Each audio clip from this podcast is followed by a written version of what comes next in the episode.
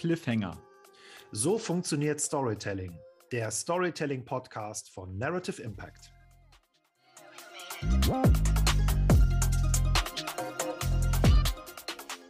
Hallo und herzlich willkommen zur zehnten Folge von Cliffhanger, dem Storytelling-Podcast von Narrative Impact. Zehnte Folge, Hammer. Mini-Jubiläum und tatsächlich auch erster Geburtstag. Yay. Vielleicht, ja, Wahnsinn, man glaubt es kaum, ne? die Zeit fliegt. Vielleicht ein guter Anlass, um kurz Danke zu sagen für die vielen Anmerkungen, Ermunterungen, Lob und Ideen, die wir bekommen haben von euch und Ihnen in den letzten Monaten über irgendwie alle Kanäle. Wahnsinn. Ja, das stimmt. Da kam immer viel Zeug auf uns zu und irre, dass wir auch so lange nicht aufgenommen haben, aber es ging nicht anders. Äh, und ja, der Mann, der da eben spruch, das war Gunnar Brune und ist Gunnar Brune mein sehr, sehr geschätzter Kollege und Stratege in unserer gemeinsamen Firma Narrative Impact. Gunnar ist genau wie ich ein riesen Storytelling-Fan und in unserer Rollenaufteilung könnte man sagen, ist er mehr so der Architekt des Storytellings, außerdem Experte für künstliche Intelligenz. Kürzlich war sogar im Heute-Journal total cool. Gunnar, ich bin stolz auf dich. Super. ja, Wahnsinn. War ein großer Spaß und irgendwie war ich auch überrascht, welche Rolle Fernsehen heute noch spielt. Selten bekommt man so viel Feedback wie nach so einem Auftritt. Und jetzt noch mal kurz.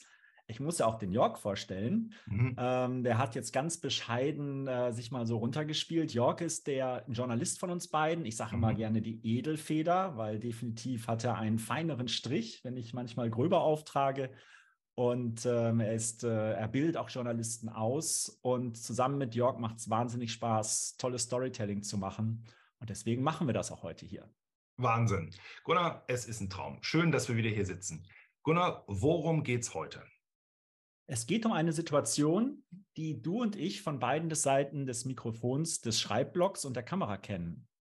Die heutige Folge wird schon fast ein Medientraining, denn es mhm. geht um Interviews. Ja, großartiges Thema ist natürlich für einen Journalisten äh, so, eine, so, eine, so, ein, ja, so, eine, so eine Basis, so eine, so eine Basissache, die man können muss. Super.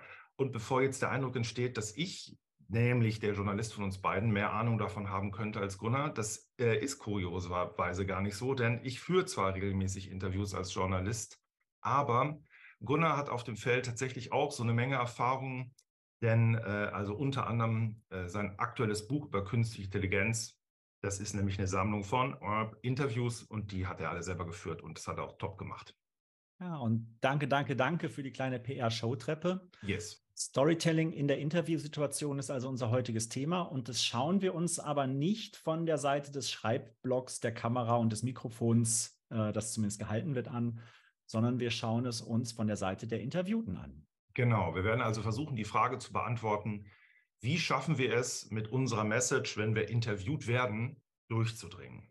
Genau, beziehungsweise die Geschichte zu erzählen, denn mhm. die einfache Antwort ist natürlich, auch hier gilt, ich kann meine Botschaft mit Storytelling-Techniken eindringlicher, eindringlicher und spannender und erinnerungsfähiger transportieren. Ja, genau so ist es. Äh, vielleicht vorneweg einmal die Perspektive des Fragenstellers, also als Journalist. Äh, da stelle ich meine Fragen ja nicht so nur also aus persönlichem Interesse, sondern ich bin Stellvertreter des Publikums oder Stellvertreterin des Publikums. Und in der Verwertungslogik äh, von Medien braucht es letztlich immer pointierte Antworten, vor allem zu Themen, bei denen der Interviewte oder die Interviewte vielleicht so strauchelt oder man auch das Gefühl hat, er oder sie hat vielleicht was zu verbergen. Ein Journalist oder eine Journalistin wird also, wenn sie oder er den Job ernst nimmt, auch immer kritische Fragen stellen und stellen müssen. Das ist, klingt trivial, ist aber wichtig zu erwähnen, weil diese kritischen Fragen sind also nicht Ausdruck von einer Antipathie oder warum rückt mir der, sie jetzt so oft komisch auf die Pelle, sondern letztlich ist das, das zeigt ein Berufsethos. Ne? Und dann wird ein Interview auch erst gut, habe ich festgestellt. Denn ja. wenn sich da zwei die ganze Zeit, wenn die so miteinander kuscheln, dann wird es irgendwie Werbung. Es muss ja. irgendwann im Interview auch mal knirschen. Ja, total. Es muss sich für den Befragten oder die Befragte unangenehm anfühlen und man muss das spüren, weil man hat das Gefühl, dann wird es ein richtiges Interview mit ehrlichen Aussagen. Ja, total. In den, äh, in den Kursen, in denen ich Journalisten ausbilde, sage ich oft, das ist jetzt, äh, das, die Situation ist wie die Zahnreinigung. Das währenddessen ist es ätzend, aber das Ergebnis ist immer super. Zahnreinigung. Okay. Und äh, vielleicht noch einfach noch so einen technischen Aspekt. Also der Journalismus arbeitet halt immer über die Verknappung und Verkürzung und auf das, die Spitze treiben. Und das ist natürlich nie irgendjemandem auf der Welt angenehm, weil jeder natürlich denkt, ich bin hier der Mann mit den tausend Facetten oder die Frau mit den tausend Facetten. Und das Eindampfen und das auf die Spitze treiben und das Pointierte, das ist erstmal eben, oh, das fühlt sich immer manchmal kurz an wie so eine etwas enge Jacke. Aber das muss so sein. Ne? Genau. Klingt wie eine Entschuldigung. Mhm. Ist es vielleicht auch ein bisschen. Aber als Hinweis für alle, die interviewt werden, hurra! Es ist eine Chance, pointiert klarzumachen, was man sagen will. Ja, total. Denn das, was die gegenüber, der gegenüber hören will, ist ja eine klare, pointierte Aussage und ich möchte klar und pointiert rüberkommen. Ja, total. Es gibt ein Beispiel, das mir ähm, äh, also in den Kursen oft durch den Kopf geht, aber auch sonst so, wenn ich an, an sehr gut gelungene Interviews denke, äh, da denke ich vor allem an eines an, also der, der Chef von der Seite 3 der Süddeutschen Zeitung, Alexander Gorkov, der hat mal ein super Interview geführt mit äh, Sylvester Stallone, also dem Darsteller von Rocky und Rambo. Und äh, da in diesem sehr, sehr guten Interview, da hat Stallone ziemlich offen über seine Fehler gesprochen. Also der eigentlich ja super gute erste Rambo, äh, First Blood, also ein ganz toller Antikriegsfilm über so einen Kriegsheimkehrer, der ändert sich über, also über die Fortsetzung, die Folgen, also die weiteren Filme, mhm. die Sequels, die werden halt immer schwieriger und äh, das wird halt also eine, einfach so eine schwierige Gewaltorgie und das wird so überpatriotischer Kitsch. Und der Film wurde letztlich, so kommt das in dem Interview rüber, auch vereinnahmt von der äh, damaligen äh, Politik, vom damaligen amerikanischen Präsidenten. Es gibt so eine Szene, da hält er ein Rambo-Plakat hoch und sagt, naja, solche Typen braucht ja, um die Welt zu retten und um amerikanische Interessen durchzusetzen. Und Stallone, jetzt kommt gleich der Bogen, äh, warum ich das so interessant fand, ähm, der hat gegen diese Vereinnahmung, äh, das erzählt er auch im Interview, also wenig unternommen, äh, obwohl diese Filme halt immer, immer schlechter wurden. Und in dieser Phase sah er sich selber einfach als der ganz große Künstler mit der ganz großen Hybris. Und das macht er daran fest, dass er sagt, naja, ich habe irgendwann angefangen, weiße Anzüge zu tragen, weil ich mich mehr so als Künstler und Dandy gesehen habe. Und als Gorkov, der halt ein cooler Interviewer ist, dann nachfragt, was er Stallone heute eigentlich anders machen würde. Da antwortet Stallone, Achtung, sehr geile Antwort, keine weißen Anzüge. So, und das fand ich halt ein Knaller. Cool, cool, cool, cool, cool. Ja, mir ging es auch so. Als ich dann irgendwann den ersten Teil wieder gesehen habe von Rambo, habe ich mir die Augen gerieben, weil das so ein anderer Film ist ja, als total. das Bild, das wir von Rambo haben. Wirklich ja, äh, kleine Empfehlung. Ja, total. Und hier zeigt sich auch schon das erste Prinzip, also bei dem, was du eben gesagt hast, die erste Regel des Storytellings in Interviews, nämlich bildhaftes Sprechen. Ja. Wir haben das ja in der vorigen Folge schon mal erwähnt. Ja. Und ja, das, äh, das ist auch so. Ja, das bildhafte Sprechen, das äh, richtig. Wir haben das, glaube ich, äh, erwähnt im Zusammenhang mit der Obama-Methode, also mhm. der sogenannten Leite des Erzählens. Und dieser Methode zufolge ähm, geht es darum, dass man halt über jedes Thema in irgendeiner Form abstrakt und konkret sprechen kann. Und wenn man es eben schafft, unten auf der Leite des Erzählens die Begriffe zu wählen, das sind die konkreten Begriffe, ähm, hat man halt äh, Objekte, ja, also stoffliches Sprechen. Und das funktioniert jetzt in diesem Interview halt super, weil man also von dieser abstrakten Ebene, ja, ich und der Patriotismus und die Vereinnahmung, das wird halt runtergekocht und man hat halt dieses, am Ende dieses eine Objekt, das auch für den Leser unheimlich in Erinnerung bleibt, nämlich der weiße Anzug. Ja. Oder das Messer. Genau, auch bei Rumbo, richtige, wichtig, wichtiges Element. Hm? Genau, und deswegen, und dann kontrastierend im Prinzip der weiße Anzug. Ähm, und hier kommen wir zu einem Punkt, wir reden ja von, wir, das sind ja bildliche Beispiele und äh, bildliche Beispiele, ähm, da kommen wir in die Ikonografie, ist das Fachwort, nämlich die Zeichenlehre des bildlichen Erzählens. Das ist jetzt nicht die Definition aus dem Duden, sondern so, wie ich euch das sage. Mhm. Ähm, und da gibt es etwas wie Attribute, die helfen, Persönlichkeiten oder, oder Situationen schneller zu vermitteln. Und Stallones weißer Anzug ist jetzt nicht nur ein cooler Move, weil weiße Anzüge für Männer nicht einfach zu tragen sind, können ja auch super elegant sein. Mhm. Ähm, bei Frauen sind weiße Anzüge nochmal viel, viel stärker konnotiert. Und ähm, das gilt vielleicht für bei Frauen für weiße Anzüge insgesamt, also jetzt nicht nur für den Anzug, ähm, denn da sind sie ein eindeutiges internationales Symbol für den, Eintritt für, den Eintritt für Frauenrechte. Schaut ja. euch das mal an, wenn ihr Fotos seht weiß angezogene Frau, oft Politikerin in einer wichtigen Situation, die was ganz Starkes zu sagen hat. Ja, amerikanische Vizepräsidentin bei ihrer Vereidigung zum Beispiel. Mhm. Genau, genau. Einfach mal gucken. Es ganz, gibt ganz viele tolle Beispiele. Ähm, oder jüngst Interview mit Trump, da hat die Interviewpartnerin auf CNN, oh, nicht, dass ich jetzt nachher was Falsches erzähle, aber ich meine, die hatte auch einen weißen Anzug an. Ja, ganz genau. Hm, stimmt. Ja. Hm, also die, also da wurde er sehr konfrontiert, ja, stimmt. Genau. Ja, vielleicht nicht genug konfrontiert, vielleicht hätte er die Bühne auch nicht bekommen sollen, aber auch ein Interview. Wir sind also mitten im Thema. Ja, ähm, total. Und äh, wir weichen ab, Stallone und die Emanzipation der Frauen und andere Themen. Zurück zum Interview und einfacheren Beispielen.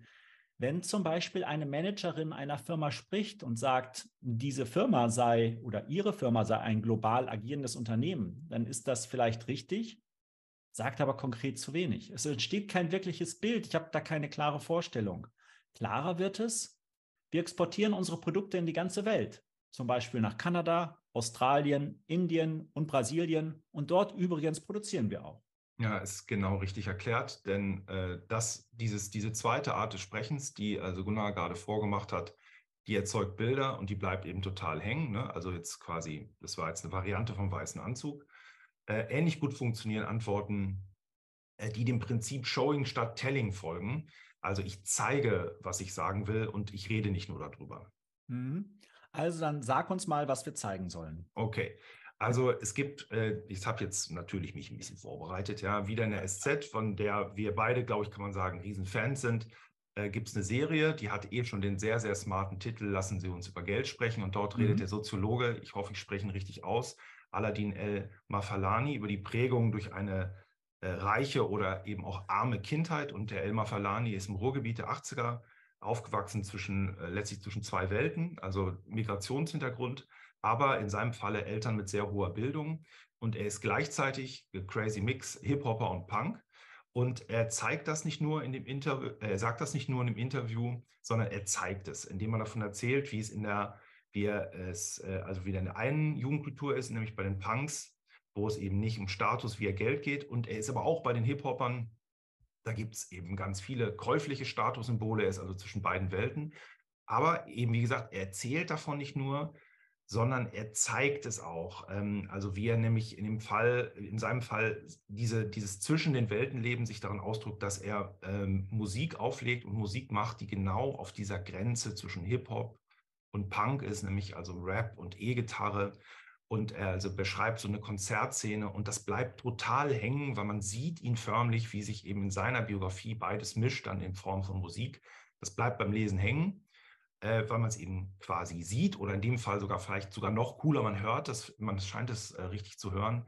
Und das besonders gelungen ist hier, dass er eben nicht sagt, ich war in vielen Welten zu Hause ne, als Kind, sondern man sieht diese Welten. Und das ist also jetzt der Fachbegriff Going statt Telling ja. als Erzählprinzip. Ich ganz tolles Beispiel, wie die sozusagen die eigene Erwartungshaltung bricht an dem Erlebnis, ja. das mir der, der, Interview, der Interviewte in diesem Fall ähm, sehr anfassbar und erlebbar beschreibt. Leuchtet mir also mhm. total ein. Ja. Ähm, bei den Interviews für das äh, KI-Buch ist mir ein weiterer Punkt aufgefallen, den manche Interviewte anwenden.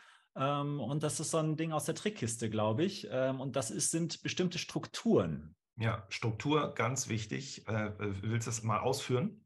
Ja, also mit Strukturaussagen kann ich mir Raum im Interview schaffen. Ähm, insbesondere wenn ich mich vielleicht ein bisschen bedrängt fühle oder wenn ich mh, hm, mal etwas genauer begründen will. Wenn ich zum Beispiel sage, gute Frage, dazu gibt es drei zentrale Punkte und dann sage ich der erste, dann sage ich der zweite und führe das natürlich aus, dann führe ich den dritten Punkt aus. Damit zwinge ich mit der Struktur meinen eigenen Kopf zur Ordnung. Ja. Mhm. Ähm, also ich kann für mich strukturierter erzählen und ich mache es gleichzeitig quasi unmöglich, mich zu unterbrechen, wenn ich es nicht übertreibe. Denn den dritten Punkt meiner Liste, den will das Publikum ja auf jeden Fall hören. Das ja. ist schon fast ein Cliffhanger. Haha, Wortwitz. Mhm. Ja? Ähm, oder ich baue eben genau das, einen Cliffhanger, einen Ausblick auf das spannende zusätzliche Detail, das ich geben möchte, auf eine spannende neue Geschichte. Ich kann zum Beispiel am Ende einer Antwort Folgendes sagen. Mein dritter Punkt ist, dass es ganz, ganz neue Möglichkeiten gibt und das ist unglaublich spannend. Mhm. Kurze Stille. Und mit diesem letzten Satz habe ich natürlich einen Köder im Interview ausgelegt. Es ist fast unmöglich, jetzt nicht nachzufragen, warum denn irgendwo neue Möglichkeiten liegen. Ja, das stimmt. Das ist clever äh, und äh, das quasi damit, damit nimmt man den Verlauf des Interviews ein bisschen selbst in die Hand und damit erhöht man sehr die Chance, die eigene Botschaft oder Message rüberzubringen. Ich habe auch noch einen weiteren äh, Punkt, den ich gut finde und das ist, äh, ich merke das auch in dem Gespräch zwischen dir und mir. Das ist, das ist ein wichtiger Punkt im Gespräch und auch im Interview und das ist, weil es die Fakten bleiben anders hängen. Das ist Emotionalität. Total. Denn wissen wir einfach, du hast es im Prinzip schon ähm, gespoilert, ne? Mhm. Also ähm, die Fakten bleiben einfach besser hängen, wenn sie emotional verknüpft sind. Und ähm, je emotionaler ich mit den Punkten bin, solange es noch glaubwürdig und auch sympathisch ist, ähm, wird das natürlich glaubwürdiger. Ja, total. Es gibt äh, bei mir ist ein so ein Inter, so eine Interviewsequenz. Ich weiß, ich weiß. Erzähl's. Ja, Fanboy Pian. Also äh, ich erinnere mich an eines der frühen Interviews mit Robert Habeck. Das ist äh, während der Zeit aus der Regierungsbildung. Ihr erinnert euch alle, mhm. das ist die Zeit, als diese Selfies der Koalitionspartner entstehen und man hat das Gefühl, hier, äh, da geht was und das ist so eine Aufbruchstimmung. Und da hat er erzählt in einem Interview auf Spiegel Online, was für ein Arbeitsmarathon das, das war. Und er hat gesagt, ich habe nicht mal mehr Zeit zum Einkaufen gehabt und habe deshalb mein Müsli nur noch mit Wasser angerührt. Oha, oha. Ja.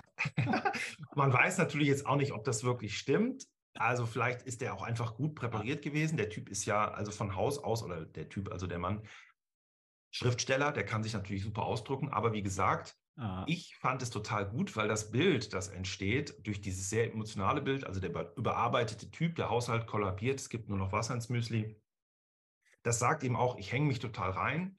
Und er hat dafür halt ein tolles Bild gefunden, dass sein Zielpublikum dann auch, ne, by the way, die Grünen natürlich gut verstehen, die achten vielleicht auch mehr auf gute Ernährung als andere.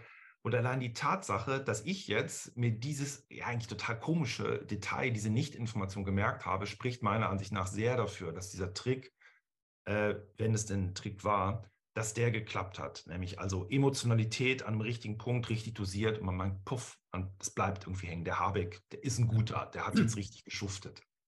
Ja, genau. Und merke ich, da ist noch was weiteres drin. Ähm, ähm, ist nämlich ein weiterer Punkt, das ist die Einfachheit. Mhm. Dieser Satz lässt sich ganz einfach merken. Er hat so einen Haken, an dem, an dem man sich erinnert. Er lässt sich auch leicht zitieren. Mensch, der hat da morgens äh, das Müsli mit Wasser getrunken, ne? ja. gegessen. Ähm, der taugt vielleicht sogar für eine Überschrift und der funktioniert super in Social Media Kanälen. Also, Absolut clever, äh, total. Wenn man da, da, ahnt, also wenn der so schlau ist, wie ich glaube, wie er schlau ist, dann der sagt das und der weiß schon, das schafft es wahrscheinlich in die Überschrift. Mhm. Ähm, vielleicht noch ein weiteres Beispiel von dem Elmar Falani, den ich, wie gesagt, also in dem Interview so stark fand.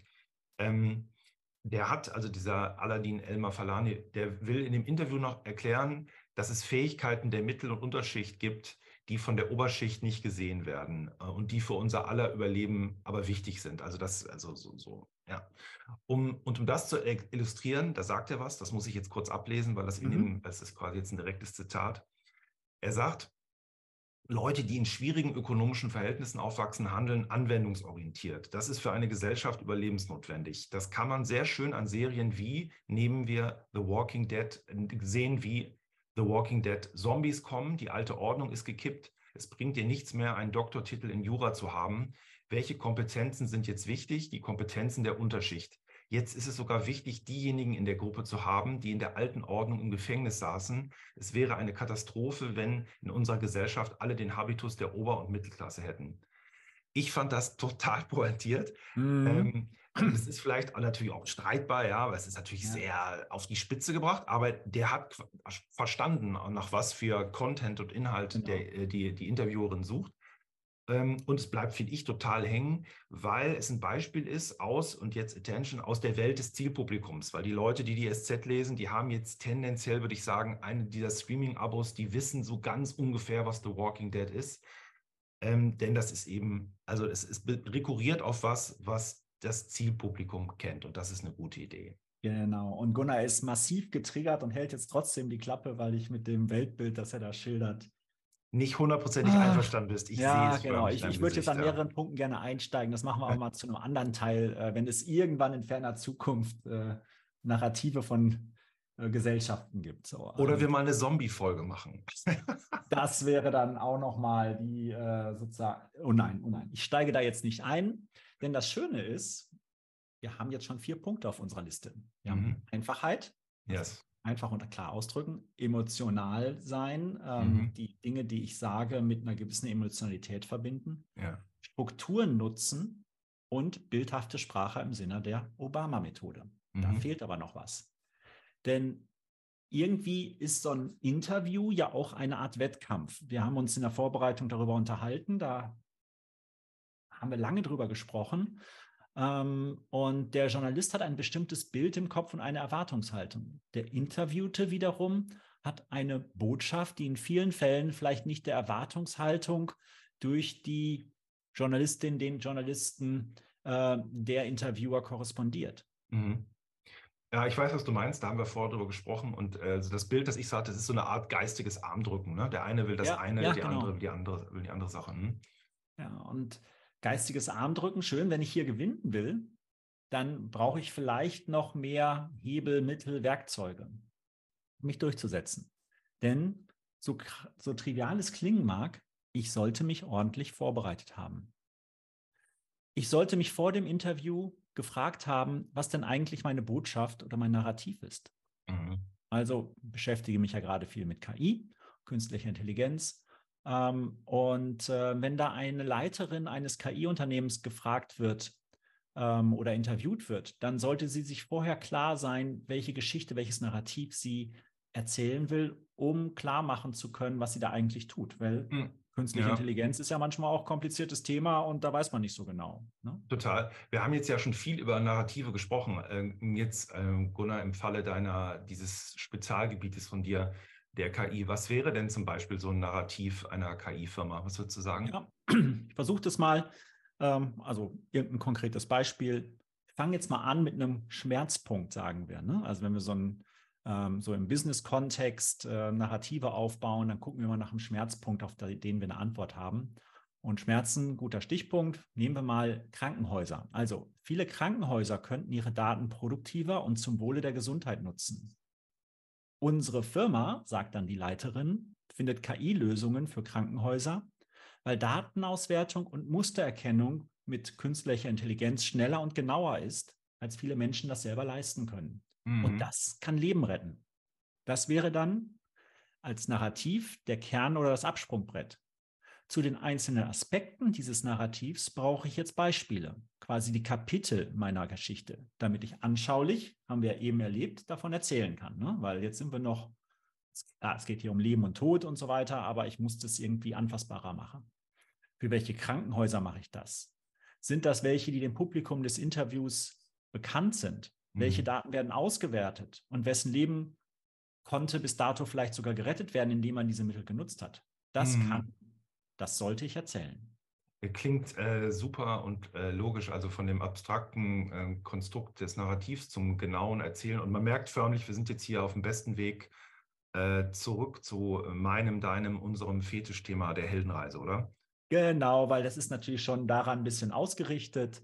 Ähm, hast es direkt rausgelesen. Ähm, ich muss mein Narrativ und im Prinzip die ganze Heldenreise als Struktur und Instrument des Storytellings vor Augen haben. In diesem Fall die Krankenhäuser oder die Leiterinnen, die Leiter sind die Helden. Sie arbeiten für die Gesundheit aller. Können sie ihre Ressourcen besser für schnellere Heilung und mehr Gesundheit nutzen? Das ist eine spannende Frage. Und hier ist eben der, die Antwort in der Logik eines Narrativs. Die KI könnte hier in Zukunft ein wichtiges Werkzeug sein. Mhm. Äh, Finde ich ganz gut. Äh, so kann ich mir vorstellen, dass so eine KI-Expertin, also diese Firma hat das so erzählt. Bloß, es kann natürlich sein, Gunnar, dass der Fragensteller oder die Fragenstellerin auf einem ganz anderen Dampfer ist. Der oder sie sieht vielleicht ja KI als so das ist ja ein mit etwas, was gerade mhm. mitschwingt. Ne, das Armdrücken, das wir vorhin hatten. Ne? Ja, ja, genau. Und das kann ja sein, dass der Journalist oder die Journalistin sagt, das ist für mich ist KI mehr so ein Technikgespenst, das uns alle bald tyrannisieren oder arbeitslos machen wird.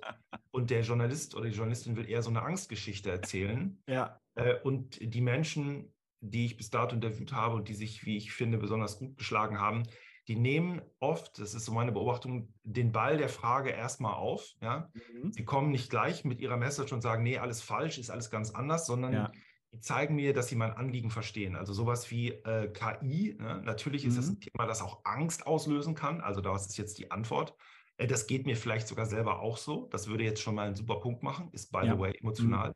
Vielleicht schauen wir uns einmal so einen konkreten Fall an, bei dem es auch um Ängste geht. Ja, das wäre jetzt schon so eine mhm. Überleitung Richtung Krankenhaus.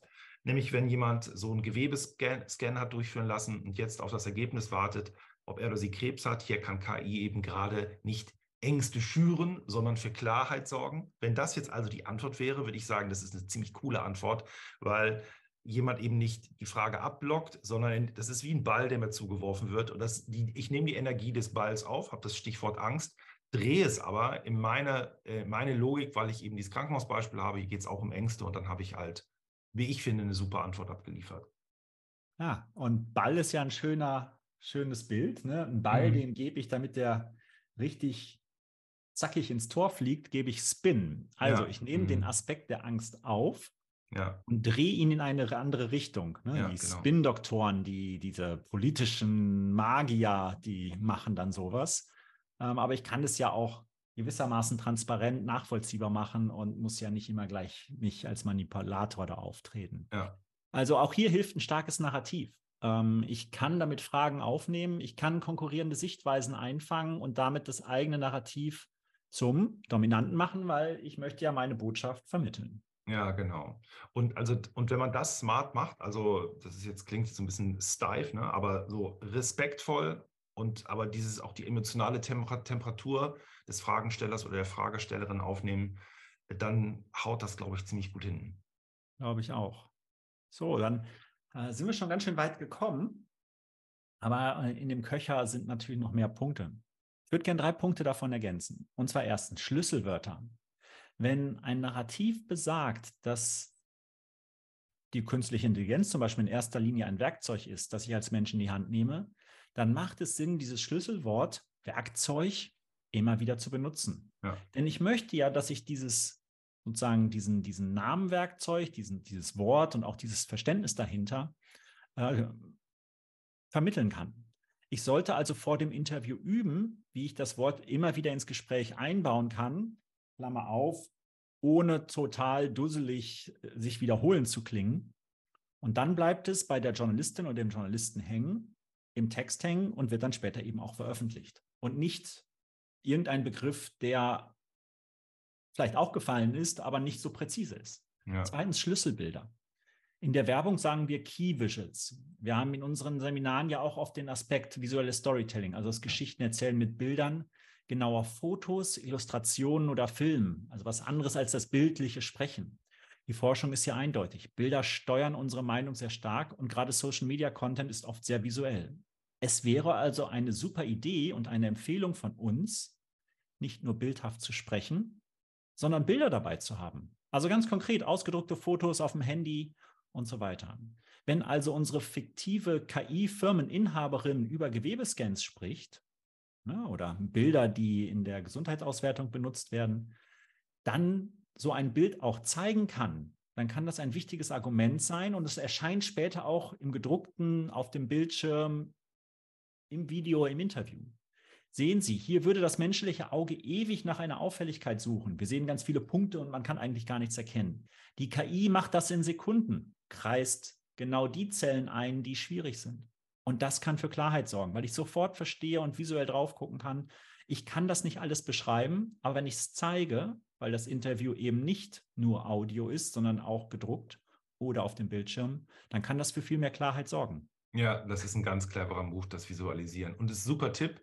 Äh, ich darf ja in Abständen äh, noch neben dem äh, Podcast von uns beiden einen anderen Podcast machen und spreche da immer mit einer Biologin und einem Biologen. Und die Biologin, die Julia Schnetzer, die hat fast immer Bilder auf dem Handy mit dabei. Mhm. Und das ist eigentlich sehr kontraintuitiv, weil der, ähm, der genau. Podcast ist ja visuell. Und ja. komischerweise, trotzdem funktioniert das. Die macht dann ihr Handy Total. an, zeigt was und der Effekt ist toll. Es zieht die ganze Aufmerksamkeit des Interviews. Alle, also wir sind immer zu dritt im Studio, alle rücken zusammen, gucken auf das Handy. Und wenn dann das Foto, das man dann sieht oder das Video, das sie zeigt, dann gut beschrieben ist, Das wirkt wie ein total überzeugendes Argument. Also das visuelle mitzudenken ähm, ist also ähm, ein ganz starkes Element. Also es macht also deshalb auch Sinn, wenn ich mich darauf vorbereite, auf das Gespräch, nach so entsprechenden Schlüsselbildern zu suchen. Und ich erinnere mich, Gunnar, wir hatten mal so eine, äh, ich glaube, eine Bahnfahrt zurück von einem Kunden aus Frankfurt. Und da hast du mir eine Präsentation gezeigt und da stammt nämlich dieses Beispiel mit, der, äh, mit dem Gewebesbecken her und das ist so stark bei mir mhm. hängen geblieben. Äh, und es ist gar nicht mal optisch opulent gewesen, aber es ist Nein. so klar gewesen, was hier gerade passiert. Genau. Deswegen immer Bilder mitbringen und äh, das es ist total verrückt. Also wenn ich irgendwo hingehe und interviewt werde, ich bringe immer Bildmaterial mit, weil das kann das nur stützen. Und wenn ich selber interviewe, dann frage ich mich, warum haben die keine Bilder dabei? Die machen doch so spannende Sachen. Ja, voll. Das ist ein, es, ist, es ist ein simpler Punkt, aber es ist ein wichtiger Punkt. Ähm, und ähm, das letzte, vielleicht, äh, also da will ich den Gunnar einmal noch mal kurz äh, flankieren. Das mit dem Narrativ ist ein, äh, ein zentrales Element, das mhm. parat zu haben, dass man weiß, welche Rolle spiele ich hier eigentlich und wer in diesem Bild mit dem Krankenhaus wer ist eigentlich hier der Held, was ist das Problem, wem wird geholfen und was ist die Lösung. Das, äh, dann sonst ähm, querschlägert oder meandert man selber durch das, äh, durch das Interview. Und, äh, aber wenn man eben das entsprechend vorbereitet ist und diese Richtung für sich kennt, das ist total hilfreich. Ja. Gell? Absolut, so sieht es aus. Also, jetzt haben wir schon eine ganze Menge Tricks. Ähm, so die wichtigsten fasse ich mal kurz zusammen, mit denen ich als Interviewte oder Interviewter punkten kann. Erstens Einfachheit. Mhm. Zweitens Emotionalität. Mhm. Drittens Struktur, also diese kleinen Strukturen, in denen ich mir Raum schaffe. Viertens das Narrativ und im Narrativ natürlich die Schlüsselwörter, die sozusagen die Stützen für das Narrativ auch sind. Ja. Dann bildhafte Geschichten, also mhm. bildhaft erzählen ähm, und gleichzeitig wiederum konkrete Bilder zeigen, also Fotos, Illustrationen, vielleicht auch ein Video. Video manchmal ein bisschen schwieriger, dauert ja so lange.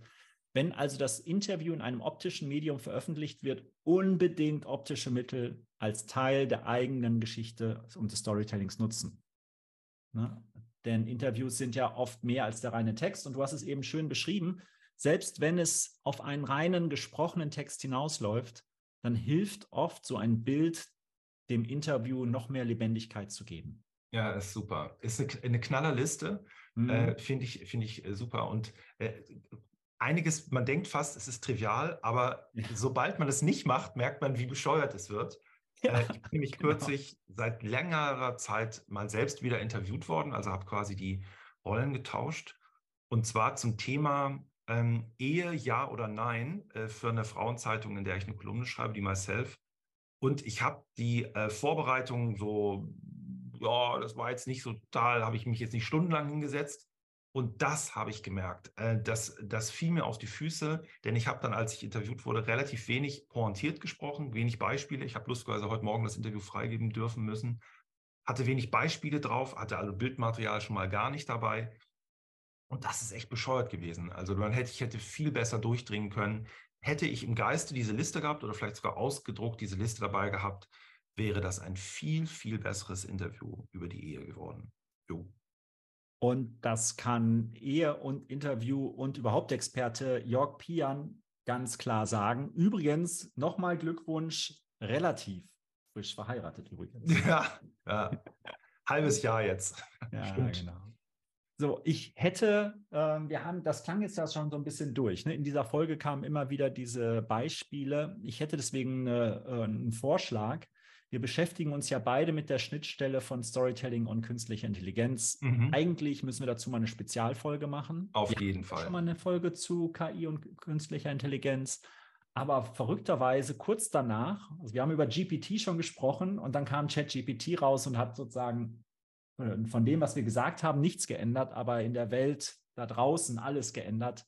Es ist ganz viel passiert. Vielleicht machen wir mal eine Sonderfolge nochmal, also eine zweite Folge zu KI und was wir dazu denken. Das äh, fände ich super. Äh, ich gestehe, ich habe äh, durch dich animiert, da auch äh, also eine ganz, äh, also eine, so eine, einen interessanten Mix aus Neugier und ähm, manchmal auch ein bisschen Verstörung, aber eben vor allem Neugier entwickelt. Mhm. Und ich habe mit ChatGPT mich kürzlich, ich weiß gar nicht, ob das richtige Verb jetzt ist, unterhalten. Ja, äh, klar, ist ja ein Chat, also ich meine, da steht ja Chat. Also, ja, das ist ja also die, die KI und ich haben gechattet Und ähm, ich habe eben versucht, mir Schützenhilfe zu äh, suchen ja. bei, bei einer Geschichte. Und äh, Jetzt ist es raus, der York, er lässt sich helfen. Er lässt sich den, seinen Kram selber schreiben. Aber äh, der letzte Satz, den die KI mir zu, zu, zugetextet hat, also zugeschickt hat, den fand ich knallermäßig, den würde ich kurz vorlesen. Und zwar hat, die, hat ChatGPT geschrieben, man sollte sicherstellen, dass die KI als Werkzeug zur Unterstützung dient und nicht die kreative Autorenschaft ersetzt. Und das fand ich echt ein Knallersatz. Also auch, weil das ist ja so ein bisschen auch ein angstbesetztes Thema für viele Kreative. Ich lasse mir jetzt total helfen oder schafft mich das Biesting gerade ab. Also und das, das eben nicht das Ersetzen der kreativen Autorenschaft ist, das fand ich einen totalen super Satz. Also Gunnar, hiermit verabredet eine Folge über KI und Storytelling. Super, super. Dann äh, ran an die Arbeit. Äh, super. Und wenn ihr noch Fragen zu Storytelling in Interviews habt, dann schreibt uns gern an cliffhanger at narrative-impact.com. Super, dann freuen wir uns auf eure Fragen und werden dann schnell beantworten. Hat ganz viel Spaß gemacht, Gunnar. Ich bedanke mich. Bis zum nächsten Mal. Tschüssi. Bedanke mich auch. Liebe Grüße an alle. Tschüss. Cliffhanger. So funktioniert Storytelling. Der Storytelling-Podcast von Narrative Impact. Bye.